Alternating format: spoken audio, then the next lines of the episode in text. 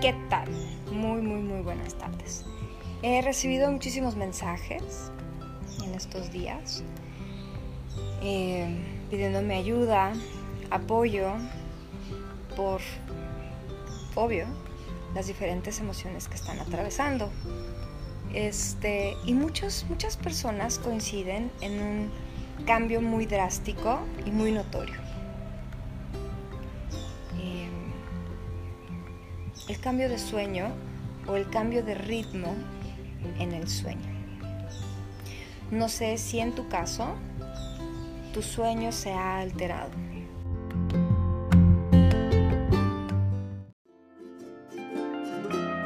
Para crear la vida que siempre has soñado, necesitas hacer cambios. Porque si hoy no estás donde siempre has anhelado estar, es porque simple y sencillamente no sabes cómo lograrlo. Para esto vas a requerir hacer cambios y paradigmas mentales y desaprender lo que hoy no te deja brillar en tu máximo potencial. Mi nombre es Ixchel Martínez y soy psicóloga integral con 13 especialidades en el área. Todos los lunes te ofreceré herramientas para que cada día te acerques más a donde siempre has querido estar. Sígueme por favor en Facebook o Instagram como psicóloga Ixchel Martínez. Esto es Cambiando Paradigmas.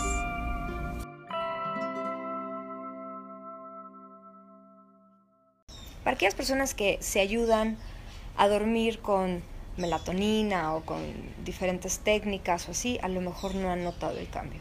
Pero las personas que no se están ayudando con ningún tipo de herramienta para dormir profundo, están sufriendo un poco de insomnio. O a lo mejor caen rendidos, pero se despiertan muy temprano y ya no pueden dormir. Sin embargo, yo les pregunto, ¿y estás ansioso? ¿Estás angustiado? Y muchos me dicen, no, estoy tranquilo. Acuérdense que el cuerpo nos habla. Y una forma en la que nos habla no nos habla con palabras, nos habla con cambios, ¿no? Entonces, si has tenido cambios en tu patrón de sueño, es porque en el fondo hay una sensación de estrés, de angustia, de miedo, que todos estamos viviendo. Y lo primero que se altera es el sueño. Una, generalmente la medicina ayurveda se basa en la capacidad de una persona para dormir profundo. Un cuerpo sano, una mente sana y estable tiene la capacidad de entrar en sueño profundo por 6, 7 horas. Si una persona no logra entrar en sueño profundo de manera natural por 6, 7 horas diario, entonces algo no está bien. No significa que tenga que estar físicamente enfermo, pero sí tiene mucho que ver con que se sientan tranquilos, y en paz. Esto lo he repetido en muchos videos. Que nosotros tenemos tres cerebros, el cerebro reptil, luego encima está la corteza del cerebro mamífero y luego encima la neocorteza, que es la del cerebro humano, que es la del reptil, le corresponde la huida, la sobrevivencia y todo lo que es básico, ¿no? La respiración, el hambre, el sueño. Entonces nuestro cerebro reptil es el que está preparado como para la huida y para la sobrevivencia.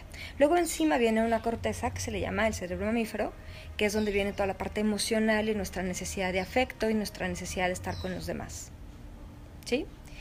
Y luego viene la neocorteza, que es lo que nos hace seres humanos, nos diferencia de los demás animales y en la neocorteza tenemos lo que es la conciencia, la capacidad de darte cuenta. ¿Ok? Entonces, todos ahorita, al estar en un estado de incertidumbre o lo que se le llamaría un limbo, pues estamos estresados a mayor o menor nivel. Aunque muchas personas están disfrutando la cuarentena porque están con su familia, porque están descansando, porque están trabajando desde casa y entonces su cuarentena está siendo muy noble, hay un estrés porque no sabemos qué va a pasar en un futuro. Y aquellos que están pues todavía más agobiados porque perdieron su trabajo, pues es lógico, el estrés es más evidente.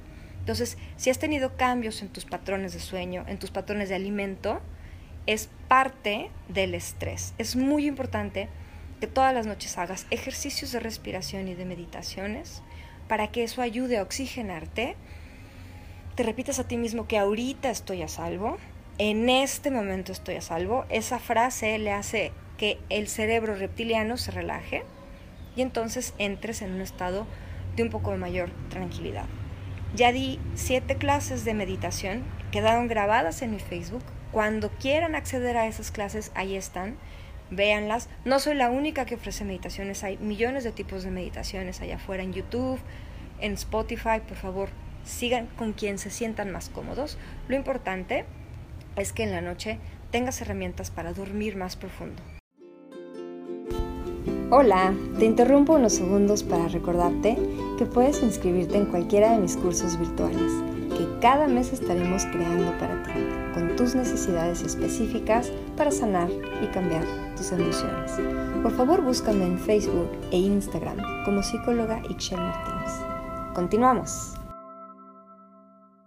Lo que repara todos los órganos y el cuerpo y el cerebro es el sueño. Entonces necesitas hacer todo lo necesario para entrar en sueño profundo por lo menos 6 a 7 horas. Este, quizás test, ayúdate con test de tila, manzanilla, el té de manzanilla si le echas un chorrito de leche, aunque sea leche de almendras o leche de vaca, te ayuda a entrar en sueño profundo. Baños de agua caliente para relajar los músculos, hacer yoga. Cada cada cada herramienta que tú conozcas, este es el momento de aplicarla. ¿Ok? Entonces, no te preocupes si cambio tu patrón de sueño, ocúpate. Mi papá siempre decía eso. No te preocupes, hija. Preocupes. Mejor ocúpate. Entonces, toma las decisiones que necesites para entrar en sueño profundo. Yo no le apuesto a menos de que sea recomendado por un médico directamente o un psiquiátrico, un psiquiatra, perdón, este que se tomen todas estas medicinas que ahora nos ayudan a dormir, nos bajan la ansiedad, pero que no están niveladas a nivel médico. Porque ¿qué pasa? Que a veces son contraproducentes. Hacemos ciertas mezclas que lejos de ayudarnos, porque estamos jugando con la química del cerebro, a largo o mediano plazo pueden hacer ciertos movimientos no muy sanos. Entonces no te prescribas medicinas para dormir si no te las ha mandado un médico. También está muy de moda que la gente toma antihistamínicos para dormir profundo y esas no causan adicción. Sin embargo, un antihistamínico, si lo tomas más de tres meses, una, eh, tu cuerpo deja de asimilar nutrientes, dos, em, empiezas a engordar, te estás metiendo con las estaminas de tu cuerpo y tu sistema inmune cambia. Entonces, no le juegues, no tomes medicinas si no tienes una supervisión médica para dormir. Mejor em, empieza con cosas alternativas. Si no lo estás logrando, además de estar usando cosas alternativas, entonces acude a terapia, porque no tienes las herramientas para mantenerte en tu centro. ¿sí?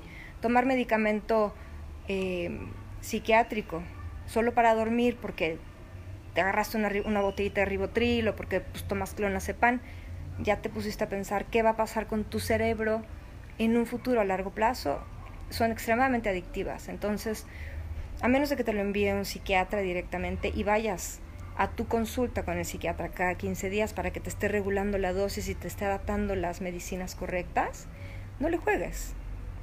Si realmente no estás pudiendo dormir, entonces hay emociones que tienes que trabajar y es el momento de atenderlas.